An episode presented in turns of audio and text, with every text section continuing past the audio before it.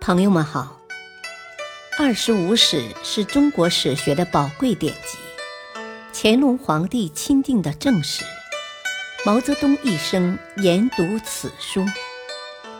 欢迎收听《二十五史》珍藏版第四部《三国志》传记第十，张仲景。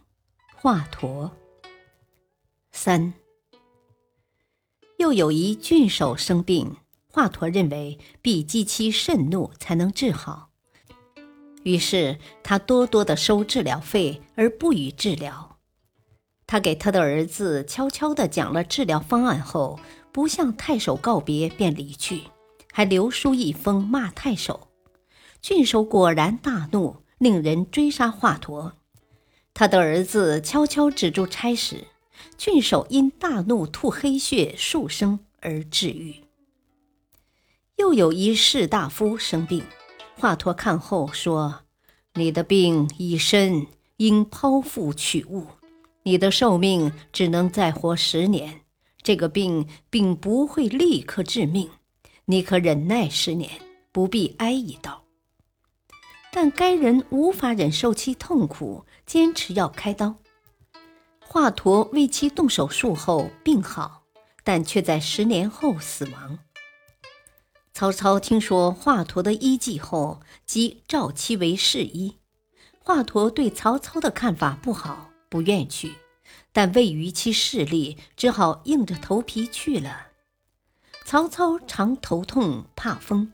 每次发作时心乱目眩，华佗即为其针灸，一下子便好了。当时有位李将军的妻子病得厉害，请华佗看病。华佗把脉后说是胎死腹中。李将军说确实胎死，但已经下了。华佗说从脉里看，腹中仍有死胎。李将军不以为然，加之。七七病痛这时有所减轻，华佗只好告辞。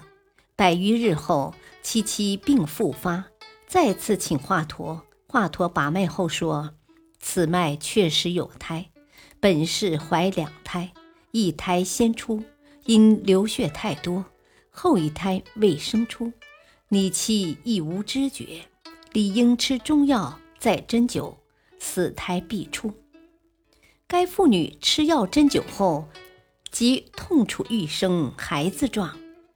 华佗说：“此死胎已枯，不能自出，应使人将其取出。”即令人动手，果得一死胎。后来曹操的头痛病加重，便由华佗一人专门治疗。华佗说：“此病已不能彻底治好，长期治疗。”可拖延岁月。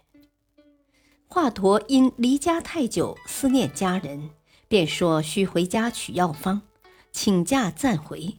回家后，许多病人又来找他看病，他热情地为乡亲们看病，救死扶伤。乡亲们都舍不得他再走。他考虑到曹操身边御医成群，加之对曹操十分反感，便以欺病为借口。多次请求延期，曹操多次亲自写信给华佗，要他回许都，又让有关郡县通知他回来。华佗仍不起到。建安十三年（两百零八年），曹操因多次催请华佗不返，大怒，派人前去查看。若真是他的妻子病了，赐小豆四十斛，宽限期限。若妻无病，即收捕华佗。于是华佗被押送许都监狱。荀彧曾为此向曹操求情，曹操不准。曹操或许是受人挑拨，或许是以自己的处世哲学来认识华佗。他认为华佗本可以治好他的头痛病，为了长期被重视，便有意不为他除去病根，于是动了杀机。华佗在临死前拿出自己写的医书，与医玉立说：“此可以救人。”该吏畏惧法律，不敢要。华佗便索要火种，将其烧掉，然后坦然走向刑场，死时约五十三岁。在此之前，有一军官李成，长期咳喘，昼夜不能睡，吃了华佗给的药后，吐两声脓血，病好。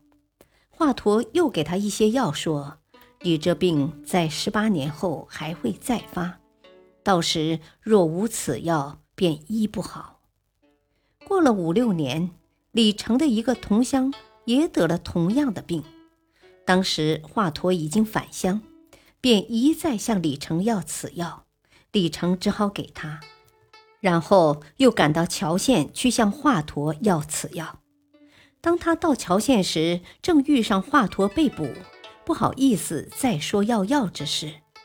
十八年后，李成发病，因无药而死。后来曹操的小儿子病重，御医们看了都不起作用。眼看着小儿子死去，曹操才叹道：“唉，我真后悔杀华佗呀！是我把此子害死的呀！”在华佗的学生中，广陵人吴普、彭城人樊阿较有影响。吴普后来在行医的同时，长期练五禽戏，九十余岁仍耳聪目明。牙齿完全。樊阿善针灸，也活到一百多岁。感谢收听，下期播讲传记第十一，汉昭烈帝。敬请收听，再会。